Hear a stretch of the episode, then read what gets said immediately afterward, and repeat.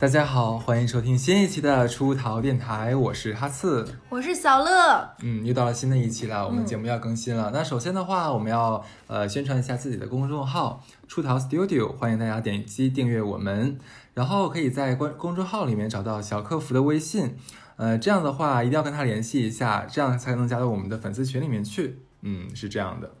然后呢，加入我们粉丝群里呢，就可以和我们的粉丝然后谈天说地。然后之前我们已经介绍了，隆重介绍了一群、二群里面一些很有趣、很有料的粉丝。然后呢，在这这里面呢，可能会因为你是新加到粉丝群里的粉丝，会觉得啊，感觉好像怎么像大家很熟、很认识很久一样，很多话题插不进去。我觉得大可不必有这种压力，你就想说什么插入你的话题，直接接进去，就会有热情。课，并且很有趣的老粉丝们，然后带着你，然后继续聊下去。没错，就即使他们接不上你的话的话，无所谓，不要不要紧，对，随意艾特，想艾特谁艾特谁，想拍拍谁就拍拍谁，对。然后这就是粉丝群带来的快快乐嘛，然后也可以在里面提问题啊、求助啊、聊一聊自己的感情啊、生活啊、经历啊，晒一晒自己吃的好吃的、好玩的呀，去了哪里都可以。的确，这个群真的很有意思。像二群的话，之前看到一个女生朋友会会讲她自己正在打的官司，是的，在 follow 下，然后还被查水表了。是的，也很。很希望这个，因为他在群里有一个群友叫的很有趣的一个外号叫梦露嘛，嗯，然后管他叫哎，今天梦露姐怎么没有在群里说话呀？包括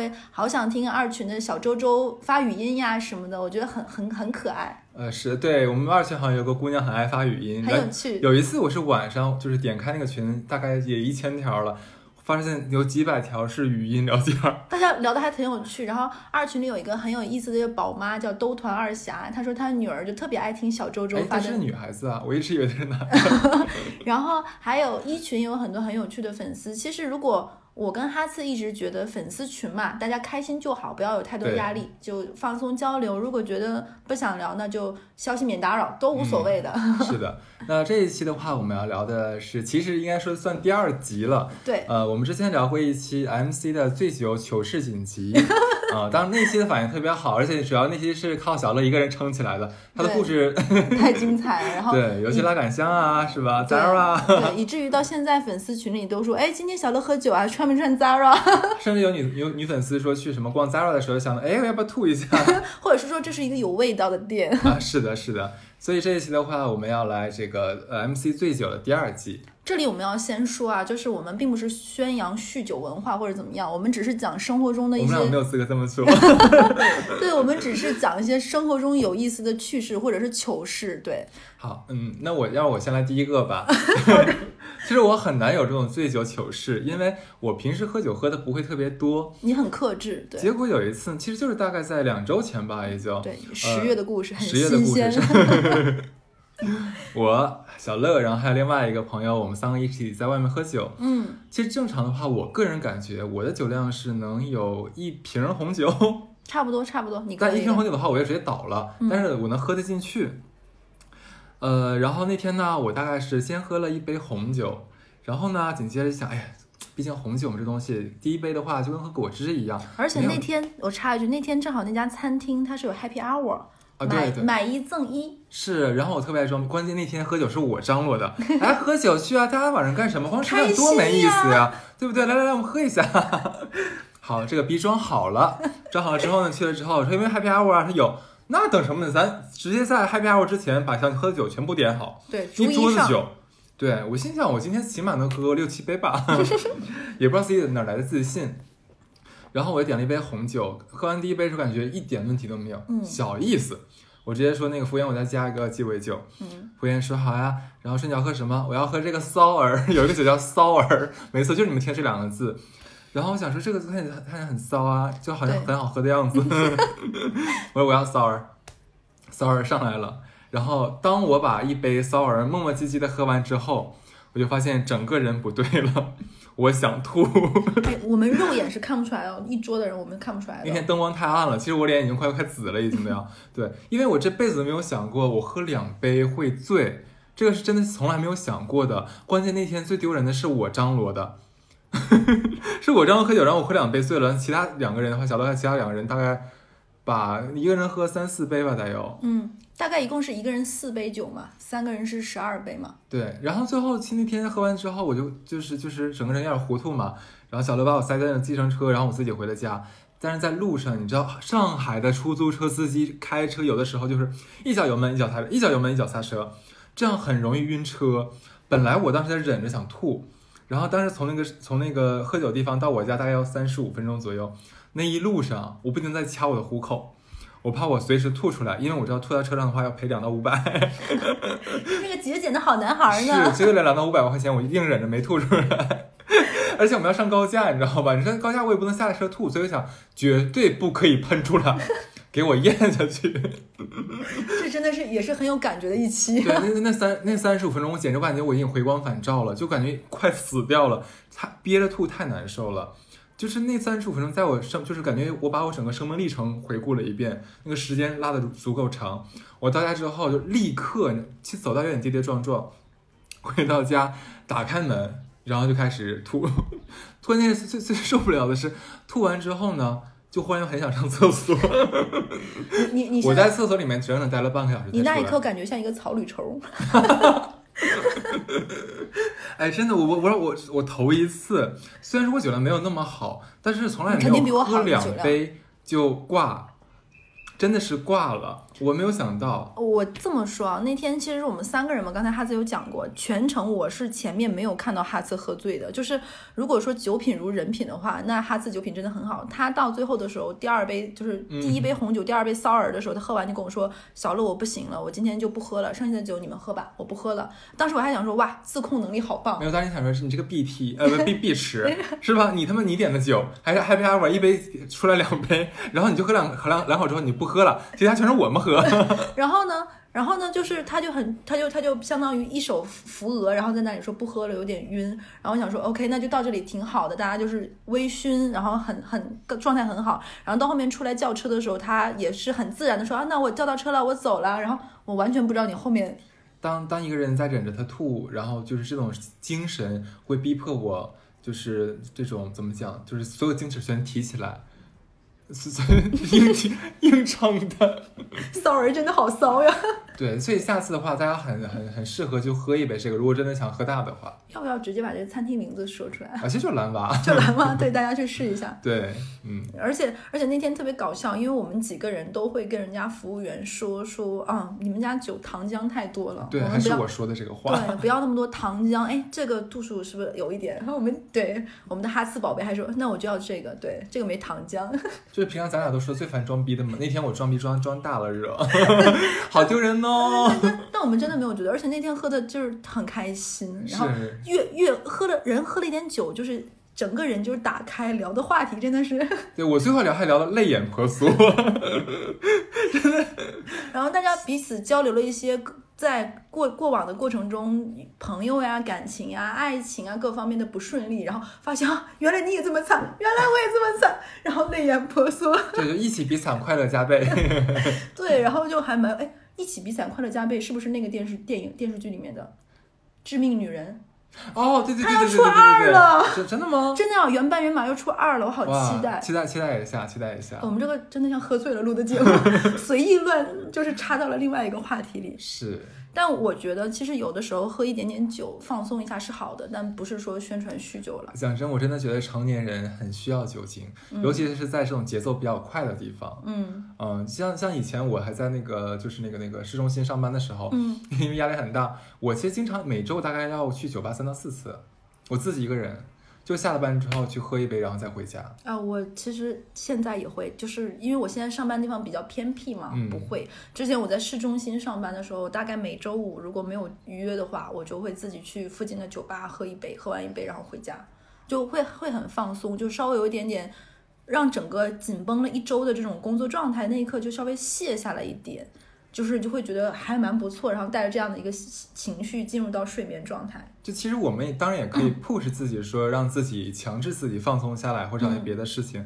但是拜托，上班已经那么辛苦了，我们平常处理那么多呃糟心的事情，为什么这样这样的事情还要再 push 自己呢？我们不如用一杯酒直接把自己。灌晕就好了。也不一定会是酒，你也可以是别的方式，让你自己，比如说，当你觉得有一点点不在状态，或者是不开心，或者是觉得有点难受的时候，你可以选择一个事情，这件事情会让你迅速的放松下来。比如说喝酒，我可我可以说我的，嗯，喝一杯是我的。第二个就是像有很好很好的朋友，像哈次，或者是我之前电台提到过很多朋友，你会可以跟他无缝链接生活里的很多问题，然后迅速的倾诉。你会卸下自己心防，然后我还有一个非常北方人的放松方式，就是泡澡，就是我会回家泡澡。会哎，但泡澡的这个快感来的太短了，就只有你在水里面泡着的时候爽。嗯，是的。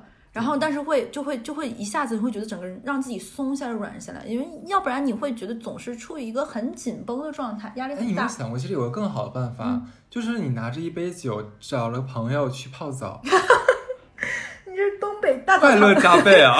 你这就是你说什么躺着不坐着不如倒着躺，好吃不如 饺子，那就躺着吃饺子是一个。是的，爽死了。那我要讲我喝醉这个吗？好呀，来吧。但但我其实我这个喝酒的这个经历，喝醉的这个经历，我给哈次讲过，哈次说他怀疑会在民生频道看到。这这个事情也很新鲜，大概就发生在九十月份吧，差不多。然后那段那天有一天我心情不是很好，然后那天有一个朋友的聚会，聚会完的时候啊，那天我先是下午的时候去别人的店里，好朋友店里先喝了一杯 whisky，然后就纯的，喝完之后就带着这种懵懵的状态就吃了晚饭，晚饭的时候呢又喝了两杯美酒，然后又带着这个状态呢，我们去了 KTV。去的 KTV 的时候呢，因为我那天心情不是很好，然后大家在玩游戏啊，什么都没怎么，然后他们说，哎，这就是没喝酒，没喝到位，所以不够放松。来吧，叫一瓶黑方，再叫一瓶那个什么酒上来了。我在想，那既然谁跟酒过不去呢，那就喝呗。喝了大概三杯之后，我那天就心情一直不大好，然后我就说，那我要不然就回家吧。然后我就回家了。然后我回家的时候坐地铁。然后坐地铁的时候，就是喝人喝了点酒嘛，又唱了歌，然后就会很口干舌燥。然后距离我们家还有三站的时候，叉叉路那一站，我就实在实在太口渴了，我想下车去那个地铁里面的那个就是自动贩售机，对，去买一个买一个喝的。然后我就下车了。下车之后，我就在地铁站里面找到了那个自动贩售机之后，其实我当时已经喝多，我自己不知道。然后后面我有问我的朋友们，我那天什么样？他说。你无比清醒，然后跟我们所有人说拜拜拜，我今天状态可能不太好，我先早回家喽。然后坐了地铁，说没有人觉得你喝多，而且觉得还好，你这个量，对吧？但其实已经是绵延不绝的一点点在加酒。我到那个时候已经是醉了，但没有断片，但是已经有点晕了。然后 其实我现在你没有发现越讲越嘴软吗？我不太敢讲后面。来吧，都到这一步了。然后我就在那个自动贩售机的时候，就是。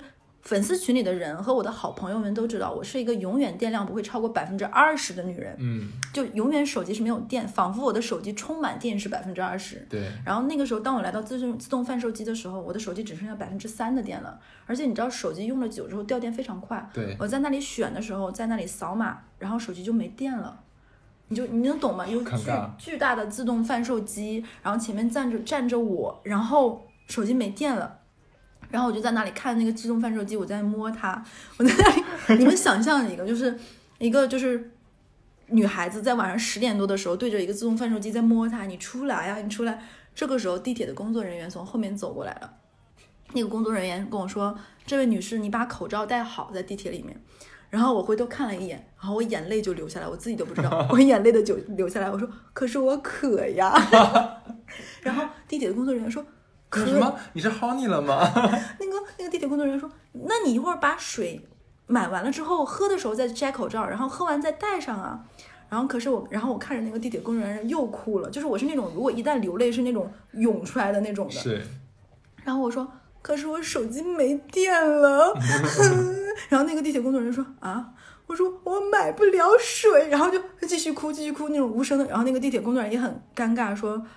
他他们可能是工作中不能够随身带手机的，好像是。然后他就很尴尬，然后在那看着我，然后我说我想喝水，然后那个地铁工作人员说你还好吗？然后我说我我不好，我想喝水。然后那个地铁工作人员说那你要等一下，然后他就叫了一个女生下来了，应该是工作人员，然后站厅层对，然后去帮我买了水。然后买水的时候，我就在那里坐在那里喝水，然后他就，然后我说那我怎么给他钱？他说不用了，你就坐在这里吧。然后坐在那里，然后他过来一会儿，然后那个工作人员问我说你 OK 吗？然后我就那里一边哭一边喝我的水，我说 OK。然后他说你是出了什么状况吗？然后我摇头说我没有，然后我继续哭。他说你确定你能回家吗？就是熟悉我们的朋电台的朋友和我的朋友都知道，我这段时间因为在装修，属于住在闺蜜家。然后那一刻我真的是戏剧附体，我看了看他，说了一句什么话。我没有家，我就看着那个地铁工人说我没有家。他说你回得了家吗？我说我没有家。然后那个地铁工人应该瞬间被石化，他说你真的 OK 吗？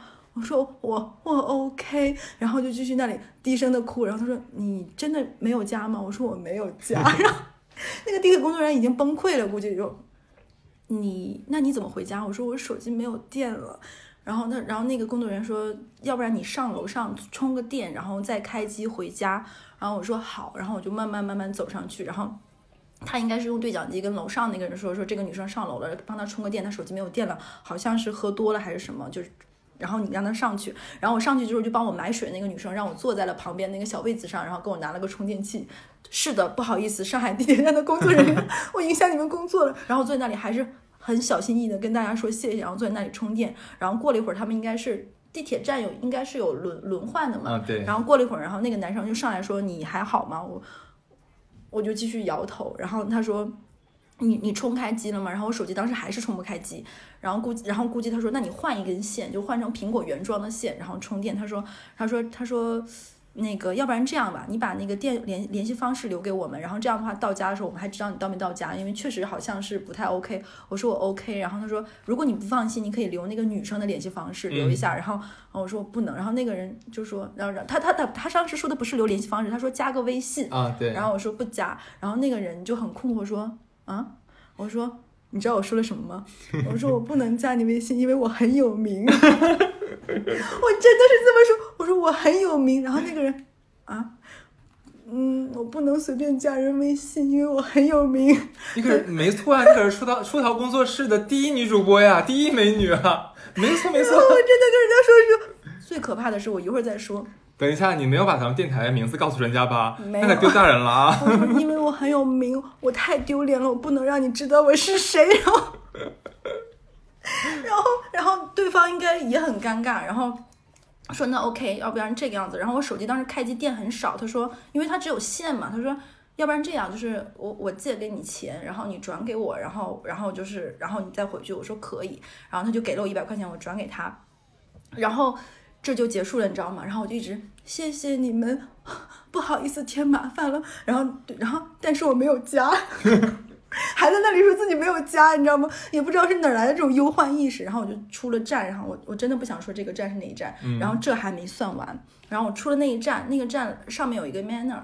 嗯。然后我当时就很口干嘛，我手里攥着攥攥着一百块钱，你知道吗？然后我上那个站，出了那个站，我问人家 manner，我说你们有没有没有咖啡因的饮料？然后那个小哥说没有，说我们只有有咖啡因的。然后我看了一眼，他说你是渴吗？我说是。然后那个小哥人超好，他给了我一杯 Manner 的那个水，然后倒了热水之后，他说这样吧，我给你蹦两磅糖吧，你喝点甜的东西可能会好一点。然后那个小哥人超完了，我真的暴露了是哪一站了？上面有一个巨大的 Manner 的地铁站叉叉路，然后我就那里喝，然后谢谢你，然后就哭着打车回家了。然后在第二天的时候，我的支付宝有人跟我说话。不是你今天早上醒了之后，你知道昨天发生这些事情吗？完全不知道。回家断片了。我从上地铁之后，所有的事情都不知道了，所有的。我怎么回的家，卸的妆，洗的澡，然后把自己盖上小被子，全都不记得了。那这些丢人的事儿你是怎么知道的呢？这里我要讲了，第二天的时候，我起来的时候，就是还要去另外一个朋友家，我们聚会去撸猫。然后我醒了的时候，我还很正常，哎。正好，那喝多了也没有头晕，然后又是美好的一天呢。然后，对，然后完全不知道。这时候我发现我的支付宝有人跟我说话，然后我在想说，嗯，为什么我给这个人转了一百块钱？我说，呃，我昨天是买了什么吗？他说啊，你完全不记得了吗？我说，他说你买了我呀。然后我说，我是你的男朋友哎。然后他说，他说你还 OK 吗？你到家了吗？然后我在想说。好像有一些模糊的、短暂的记忆，好像我跟地铁的工作人员有交流，但是好像更具体的我也不记得发生什么了。你可能不知道，你昨天晚上在地铁站找了个男朋友。然后我说，我就发了一个，你知道我是那种很爱不知道状况就发问号，嗯啊，然后那个人就说你不记得了吗？我说嗯，然后 他说你昨天在叉叉路地铁站的事情你还不记得了吗？然后我就隐约记得我是因为要喝水下了车，后面全都不记得了。然后那个地铁站的工作人员说：“我给你打个电话吧。”我说：“行啊。”我就把我电话给他了，打了个电话。刚才我说的那一段都是地铁站的工作人员跟我说的。他说：“你不记得昨天晚上发生了什么吗？”我说：“我完全不记得了。”他说：“那你喝完酒之后真的还挺正常的，就是一切都是能够自己走路、自己说话、自己。”然后他说：“呃。”我昨天晚上，我们今天讨论了一天。我平时不看电视剧，我也不刷抖音，我也不玩微博。其实我想知道你在哪里很有名。不是，我现在好奇的是，这个哥们儿作为你当代年轻人，不看电视剧，不刷抖音，不看微博，他是怎么活的？因为他们的工作是不能玩手机的呀。下班呀？我也不知道。他跟我说，我就是想知道你在哪里很有名。他说我昨天晚上下了班回到家之后，我用了很久时间。我求你，你是不是真的没有说咱们咱们的电台 没有吧？说。然后他说我刷了很久。他说我就是想知道你在哪里很有名。哎，说了也没关系。我觉得今年的这个上海地铁轨交系统整个年年那个年金融晚会可能会邀请我们去。从那之后到现在，我都没有再敢坐过那个地铁了。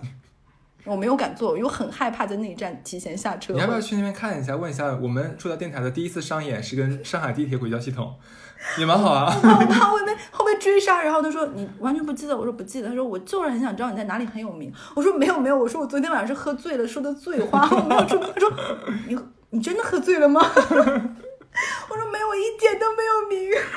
他说你昨天晚上不是这个样子的，你昨天晚上很高冷跟我说不行，我不能加你微信，对我很有名。我的天呐，哥们，就是实话实说啊，这件事情整个听起来的话就是丢人。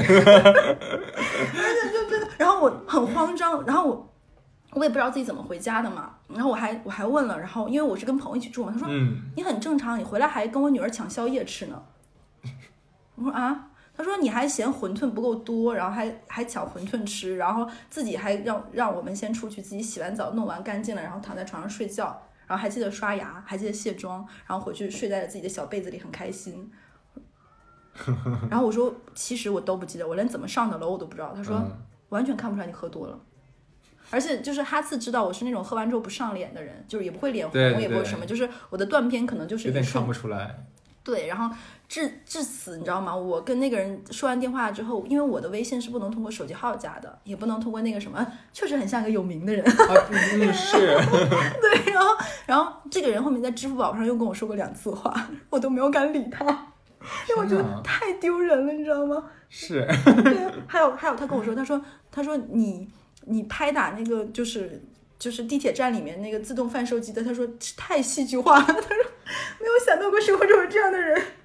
不是我在想，你说，呃，转转一周的周一，向他们轨道系统工作人员开全体大会的话，你的事迹是不是应该传遍了整个上海的轨道系统？后来这个事情我不是跟你讲过之后，我很后怕。然后我有跟我住在那个闺蜜家讲过这件事情。那个闺蜜说，你知不知道很多人在地铁里的一些不良行为会被偷偷录下来，然后后面会在。地铁里播放，就是说这个人，比如说随地吐痰，这个人偷东西，这个什么？他说，他说很可能你现在已经被制成了小洛宣传宣传片，在地铁里这个碰到午夜醉酒女郎该如何处理？对，然后自说自己很有名气，还管地铁工作人员借了一百块钱，还了吗？我当时不转了，当时转了，然后啊。就是这是不良的示范，给上海轨道交通添麻烦了。哎，不过这么也看得出来，咱们上海地铁人员工作素质非常的非常好，而且就是很客气。然后啊，后面是他，他跟我说，他说另外一个女生第二天是主动问问说，哎，我们昨天他那个人到底能不能安全回家？就是怎么怎么样？我觉得确实非常感谢，只在这么偌大一个城市，工作人员给予我的温情和爱，感受到了来自上海的爱，是吧？真的是大爱。Manner 的也非常感谢，对，仿仿佛我们是给打了广告似的。哎，这个真的没有想到啊！因为我个人真的感觉上海是个蛮冷漠的城市，还没有想到会有这样的情况发生。因为我的确没有作为一个陌生人，在一个非消费状态得到很少。真的吗？很少。哎，我真的会经常哎。女女孩子性别原因会不会有？或者说你你比较比较亲善友好，像我看起来就比较比较那啥 作弊。不是，可能是因为你平时是一个就是可能不是那么会让人觉得就是爱 social 的人。对对，我我我给大家讲一个好像很多人没有经历过，但我经历过的事情啊。好呀。因为我经常逛 Sam 嘛，但是他的东西都非常大份儿。Sam 是什么？超市。啊啊好。然后山姆会员店。对，然后山姆会员店的东西都很大份儿嘛，就是一一大盒那个麻薯，一大盒那个可颂这种的。我我会每次逛都会觉得这是对独居人是非常不友好的状态。对，我经常之前出现过那种买一盒蛋挞之后，可能吃了三分之一的时候，剩下都过期了，就会让人很痛苦。对，后面我去逛他的逛超市的时候，出现什么状况？我遇到了上海的阿姨，很多人都会觉得上海阿姨，比如说其实很不爱沟通啊，排排斥外地人什么，真的没有。因为我逛了几次之后，就遇到了一个上海阿姨跟我说：“哎，小念，你是不是自己一个人吃不掉？”她这边手里带着那种保鲜袋，你知道吗？我们买啊，比如说这个盒你要三分之一，我要三分之二这种的，他会跟我说，我们到门口去分。我会遇到过这样的阿姨。哇，我在超市里分到过苹果，就是两个人分分到过，就是山姆的苹果很好吃，很大一盒嘛。还有山姆的馒头，你知道吗？没吃过。山姆的馒头是巨大一个，就是就山东大馒头那种。山东大馒头一盒里面是六个还是八了八个我忘记。你说这要对一个独居人士怎么吃啊？这个。这里我要给大家一个小 tips 哦，就是当时那个大妈是怎么教我的呢？那个上海阿姨她说，因为她女婿是山东人，一定要每周有几天吃馒头。那个上海的那个丈母娘有多好？她说后来她发现这个馒头买回家吃的当天吃，剩下的放到冷冻层里直接冻住，放冷冻层，冷冻层直接冻住冻住，然后下一次你想吃的时候直接蒸，跟新的是一样的。这是大妈教我的。哦，对他，对他说他女婿就是这个样子的，所以他每每次都会买买馒头给他女婿吃。所以我觉得我在上海还是接受过很多经经历过很多陌生人给的这种非常友善的，可以。所以我以后尽量不会给大家添麻烦的，就以后呢尽量不会再喝骚儿啊，坐地铁啊。说自己很有名，我不知道我怎么来的勇气说自己很有名这件事 情，不能一般人也做不出来，我觉得太丢脸了，对，有点可耻，你知道吗？这是真的是我动员小乐好久让他来讲，但不好意思，太丢人了。还有一次你知道吗？我们就在外滩的一家很贵的餐厅，就是那个应该有很多人看过那个《东京女子图鉴》吧。然后《东京女子图鉴》里面有一个有一个西餐厅，然后是米其林的嘛，是二星还是三星我不记得了。然后是当时《东京女子图鉴》里有一句话是说说好女孩要在三十岁之前有人请你去吃这家餐厅的饭，大概是这样一个，我忘了忘了原来的句子是什么了。后面当时，但我们这不是标榜一个消费主义或者是物欲嘛，只是在说这个情情节。然后后面有一次我去吃这个餐厅。然后这种餐厅，它那个比如说景观位是要求只能吃套餐的，比如说五道五人五五道的七道的就不可以随意点餐，因为你要保证一个最低消费嘛。对。然后有一次我去吃那个餐厅，我我也喝多了。都没有喝到醉，大概就是喝了几杯，因为他会有自己的非常优秀的侍酒师，然后他会推荐酒嘛，然后喝了几杯，真的就觉得很开心。因为这样的餐厅，它的那个就是它的店，就是服务人员会跟你说这是什么酒，哪个产区，它是一个什么味道，然后你会觉得这是一个很棒的就餐体验，你知道吧？就是他他会跟你说说，哦，你会觉得哎很好喝，然后你告他会跟你说你会细品它是一个什么味道，然后喝了两杯之后就喝到第三杯，其实红酒喝三杯已经有点多了。对。然后喝多了之后，那个餐厅有一个巨大的酒柜，就是它的一个非常标志性的，它会有红酒柜和白葡萄酒柜，嗯，然后里面大概温度是恒温的嘛，存存酒。然后我在那里吃饭的时候，我就回头看，我说哇，这个酒柜很棒。然后那个他们的侍酒师人很好，说那 OK，这位小姐，一会儿等你吃完饭之后，我带你参观一下，带你去了解一下。然后我当时已经喝喝完了之后，带着一点嗨劲儿就跟他进去了。我说，哎，让我见一下什么是八二年的拉菲。然后那个店员真的跟我说，我们这里真的有，然后带你去拿来看，说这个就是传说中的那个什么什么什么，然后这个是新酒里面哪个哪个最好的，然后他还会跟我讲说。我就不说是哪个酒庄了，一个产地很小的酒庄的酒，然后那个侍酒师就说新酒吗？是老的法国产区的酒，然后他说这个酒庄的老板是非常爱惜，我就不提名字，仿佛像广告。他说这个酒庄的老板是非常爱惜自己土地的，所以他每年有一部分酒是配额制的，就只能比如说只卖这一百个，然后比如说先到先得，或者是只卖给这些人。说有一个俄罗斯富豪，哎，这里一提到这个就一定要提到俄罗斯人，他说。因为这个人买了这个酒庄的酒回去兑可乐喝，这个老板就是这个酒庄的主人会觉得这是非常不尊重我的行为，就是你不懂得酒，我的酒不是用来这么喝的，就是我不接受。那懂酒的人对，他就把他除名了，从此以后这个富商是不能在这里买酒的。天哪！或者是插播一个。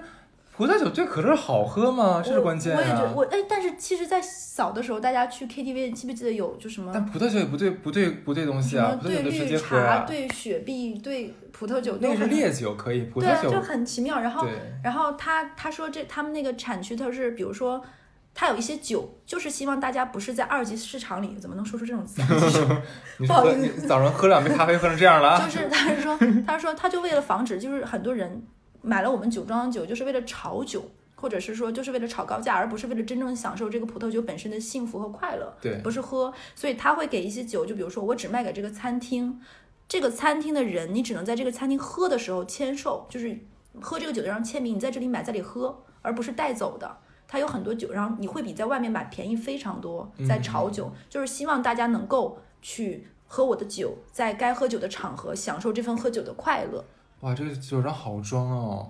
但我觉得这样是对的，因为它就跟鞋一样，我其实也不太能理解。就是我觉得本大概多少钱一瓶？什么价位？几万块，两万、三万、五万、六万都有。对，其实它的产区不是很大。但是它是对它就是希望大家能够去喝我的酒，而不是他也很爱惜，我就管他叫精神农民，就是他是享受这个种地产出葡萄酿出自己好酒的这样快乐。是哪个产区？这个酒真的一般，这个真的很贵了。悄悄一会儿说。哦，这个真的很贵了。然后我就觉得这是一个还还有蛮有趣的喝酒的故事。因为以前我在法国的时候，嗯，但也很多年前了。那个时候我记得我们是像是呃像你刚才说几万块钱一瓶的红酒的话，嗯。还比较难买，对，然后然后当时我就觉得，就是他说那个他说那个，然后我不是当时已经喝到喝到那个什么了嘛，喝到有点嗨，然后听着那个侍酒师给我讲，然后一瓶瓶，然后我觉得后面我在想说是不是有点占用他的时间了，然后第二天我醒酒了，你知道吧，稍微有点醒了之后，我给那个餐厅打了一个电话。然后那个餐厅的那个工作人员记得说，哦，你是昨天晚上那位女士订酒的。他说，他说其实那个侍酒师我就不提名字。他说非常感谢你，因为你不只是把它当成一个餐厅的服务，或者是他，你是在跟他交流。侍酒师本来，我觉得还有很多人他觉得侍酒师是服务员，你知道吗？对，他说，他说你很尊重他，你们是有交流。他说他会很记得你，希望下次还能为你服务。我觉得这是一次非常开心的用餐体验，所以我是拿在这里来分享。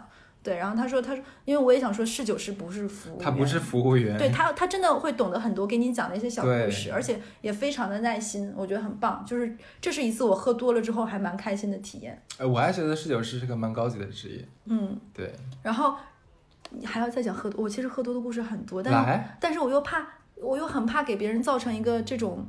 不用怕，咱俩都这么丢人了，喝喝喝喝喝。怕别人干嘛？我为什么我也像喝多了一样？就刚才我打了个嗝，我就觉得我在这个电电电台里，任何美好的形象都不复存在，你知道吗？我的天哪！为什么咱俩早上早上录节目 会有这种这种已经喝了宿醉的那种状态？对对对对对，什么呢？然后前前几天的时候，因为我不是换了一个新工作嘛，换了一个新工作的之后，其实我还是希望能在新工作里保持一个高冷的状态。是，但是奈何。有一次团建，团建之后，老板就说：“那先买一点酒水饮料，到时候大家要喝什么？”然后推荐了一些酒。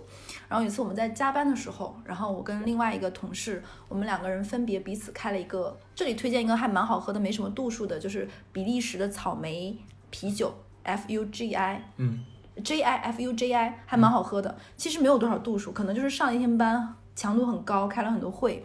然后我跟那个男生一人开了一瓶啤酒，然后喝完之后我就嗨了。为什么呢？就是可能就是我也不知道，就一瓶啤酒，你说你想我那天跟你喝，情绪到了吗？就情绪到，然后就加班打字打字如那个如飞，然后我那个同事跟我说，第二天他跟我说说你是不是昨天晚上喝多了？他说我一直以为你应该很能喝，为什么一个一瓶啤酒之后你整个人就像换了个人？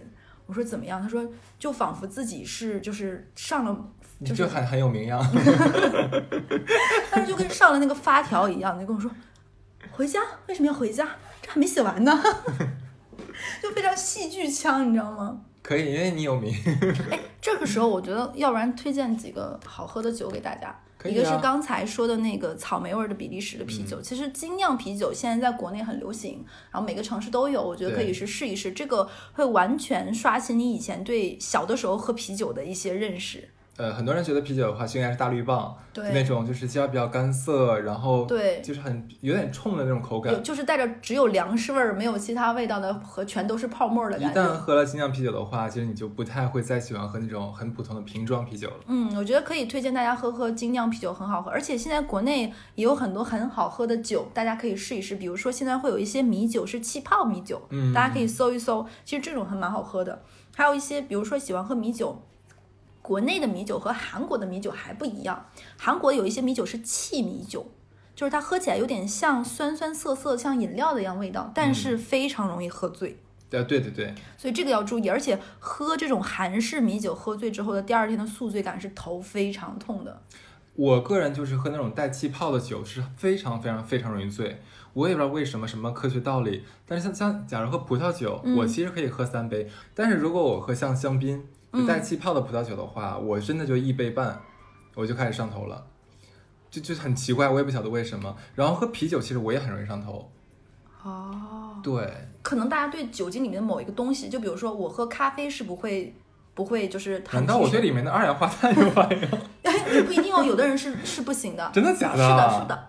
然后像我喝咖啡是不会有问题的，就是不会说喝完咖啡就睡不着觉。它对我来说顶顶顶多是一个消水肿的一个东西。然后，但是我喝茶，就我可能是对茶多酚敏感，我只要下午三点钟喝完喝完什么桂圆铺啊、什么利强剂啊这种东西，我可能就嗨到天明就不行，然后心会狂跳。就完全不行。那说到葡萄酒的话，我也推荐一款好了。像刚才小乐有提到一款新酒，呃，可能可能有些朋友不太了解什么叫新酒。其实葡萄酒的话，我们一般都喝好像很多年之前的，或者喝几年前的，对吧？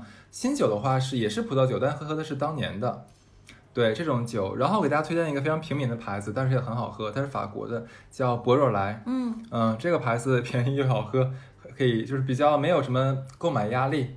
对，那我也推荐一个，也是大概两两百到三百这个价位就可以入手的，就是云雾之湾。然后霞多丽和长相思很适合配海鲜吃，然后又也是一个可以就是购买得起的一个平价品牌，我觉得也很推荐大家。OK。然后我觉得呢，如果说喜欢，哎，我现在会发现，尤其是我去一些清吧或者是这种，你会发现女生比男生多。嗯，就是好像是想喝喝小酒的女生现在也蛮多的。但我一直觉得，就是如果大家在能够接受的。经济条件的允许情况下，然后不喝到失态，偶尔在好朋友面前放肆一两次也 OK，我觉得是可以的。是，就当自己是一个小爱好，或者是放松一下，我觉得挺挺好的。我遇到过那种，其实生活中那种女，我我之之前的女领导，平时是很酷、很很高冷的，然后工作压力又很大，然后又又是就是要照顾小孩各方面，平时是个很酷的大女人，跟我们都很少说话。一个女高管啊，跟我们的之间级别差了很多。然后有一次我们出差在北京搞完了一次活动放松，然后她喝了点酒，然后我们当时是在一个北京还蛮出名的一个夜场，然后突然她像小女孩一样，就是我们喝完清吧，我们去蹦迪吧，然后带我们去蹦迪，然后你会发现那一刻她你都能想象出来，当她二十出头的时候是一个多么迷人的曼妙的身姿、性感的尤物怎么怎么样，而不是一个穿着一身高冷职业装的一个女高管，她就是一个那么活脱。可爱就是潇洒的一个女孩儿，你会觉得蛮有趣。可能第二天啊，我我这里要说，她第二天醒酒之后又是原来的那个样子的，就是拎着她很贵的包，踩着很高的高跟鞋，很酷的样子。大家都会忘记昨天晚上那一切。就是很多上班族，他们是需要在下班的时候换一副面孔，就是换一个自己，就真正是洒脱，就洒脱开来的那一种。不然的话，没有办法从工作中那种高强压中抽抽离出来。就是我小的时候，在小朋友的时候，我对都市丽人的。想象都是停留在 TVB 里面，嗯，我不知道有没有，就比如说我那个时候看 TVB 的职场剧，比如说《创世纪》等等里面，尤其是那个时候他们有很多探案剧，什么刑事侦缉档案档案这种的，你会觉得我对职场女性，包括很多职业，都是通过这一类电视剧，我会觉得哇，都市丽人是这样的。然后很多 TVB 的电视剧里面有一些场景，就是大家破完案什么，在一个酒吧里喝喝酒聊聊天。然后我当时离其实觉得这个离小朋友的生活，尤其是。小城市小朋友的生活其实是很遥远的，然后慢慢有一天你会发现，其实这是你生活中很日常的一个状态。确实是生活中有很多你想象不到的压力，像无形的手一样的控制着你。那你需要掌握一个能够调节的方式，嗯，喝酒也好，一个有趣的兴趣爱好也好，或者是志同道合的朋友一起干点什么事儿也好。我有一个律师朋友，很感谢他在这么多年以来给我的帮助，尤其是我在感情状况各方面。然后他是一个很酷的人，他的年纪已经要到达我父辈这个层层程度了。然后，但是他很有趣。他说他们家里有一个小房间，你知道是用来干嘛的吗？喝酒的。不是，他他说他一直是律师，但他其实特别爱理工科。他们家有一个小房间，里面是用来做自己的，有机床，他自己小零件。真的假的？对。然后他说他那个小房间里就是有很多他买来，比如说他会做一些什么轴距啊，什么乱七八糟的。他的小房间里用来做这个的。就是外表是套着是一个律师的外壳，但内心里是个车工，是吗？对，就很有趣，对不对？他说，他说他每一次，比如说完成一个案子，可能有的案子他一审结束之后，它不是一个完结，更复杂。他说他就会想关到自己的那个小房间里，很小的一个房间。他说他在里面做这个是他最放松、最解压的时候，而且很爽。哦，我也听说过一个类似的情况，嗯就是我认识之前认识一个也是比我们要大很多，大概四大四几四十几岁的一个呃期货基金经理，他做 C C P A 的。然后他平常因为是高压嘛，嗯但是他晚上回家，他会有一个什么样比较离奇的解压方式？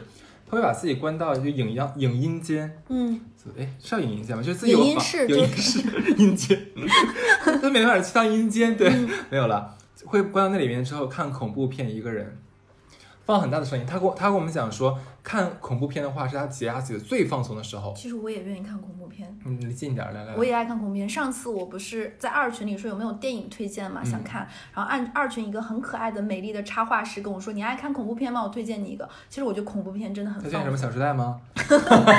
没有，《小时代》很好看，比《喜宝》好看，发臭。然后我有一个非常也是刚才我说过那个大女人的那个女女领导，你知道她的解压方式是什么吗？她日常真的很酷很高冷。他跟我说他的解压方式是看泰剧。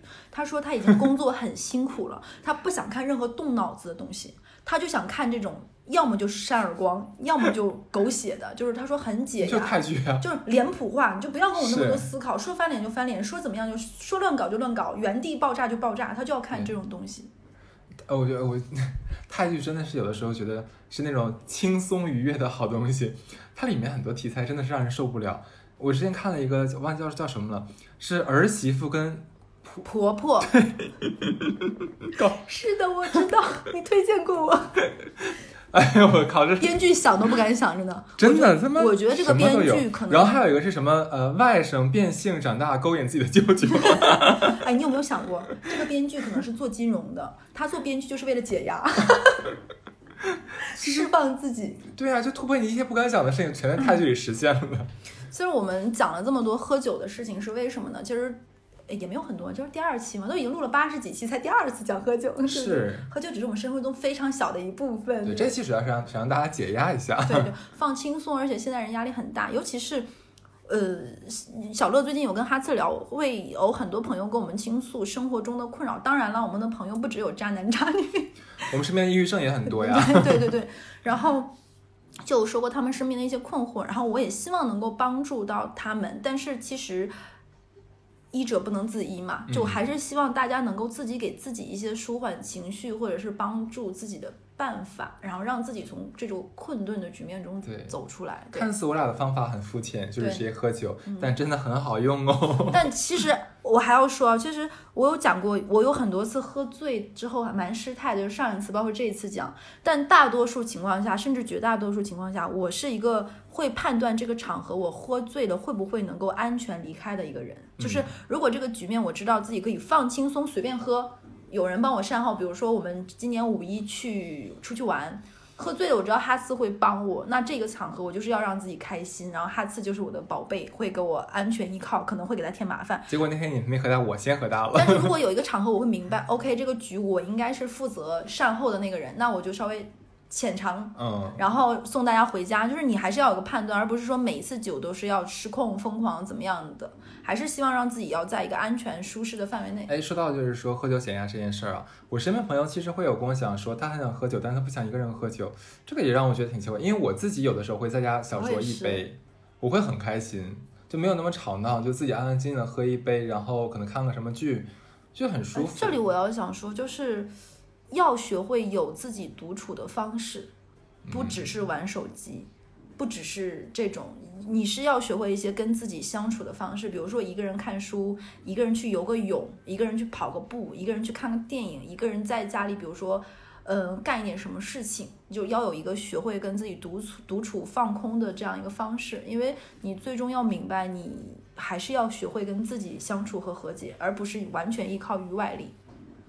说得好，就是这是这是我长到现在这个年纪，慢慢哎，我觉得我现在这番话完全没有说服力。毕竟刚刚 喝多了是会跟地铁里说我很有名，所以我刚才接你的时候接的也很尴尬，该怎么接呢？这句话，这很打脸。你就你这个说非常好。对你真以为你自己很有名吗？对 对啊，就现到现在我都不敢坐那个地铁，我真的很怕被人认出来，真的很丢脸，不好意思。其实不是一趟地铁，亲爱的，我觉得是整个轨道系统都知道你的事儿了。是的，你有没有想过更可怕的事情？我们的粉丝群里有上海轨交系统的人。哇，我知道我们我们粉丝群里有有哈尔滨啊，哈尔滨铁道铁道系统的人。对对对对对。不好意思给大家添麻烦了，欢迎收 欢迎收听出逃电台。好的，这期就这样吧。好，拜拜，我去喝酒了。拜拜。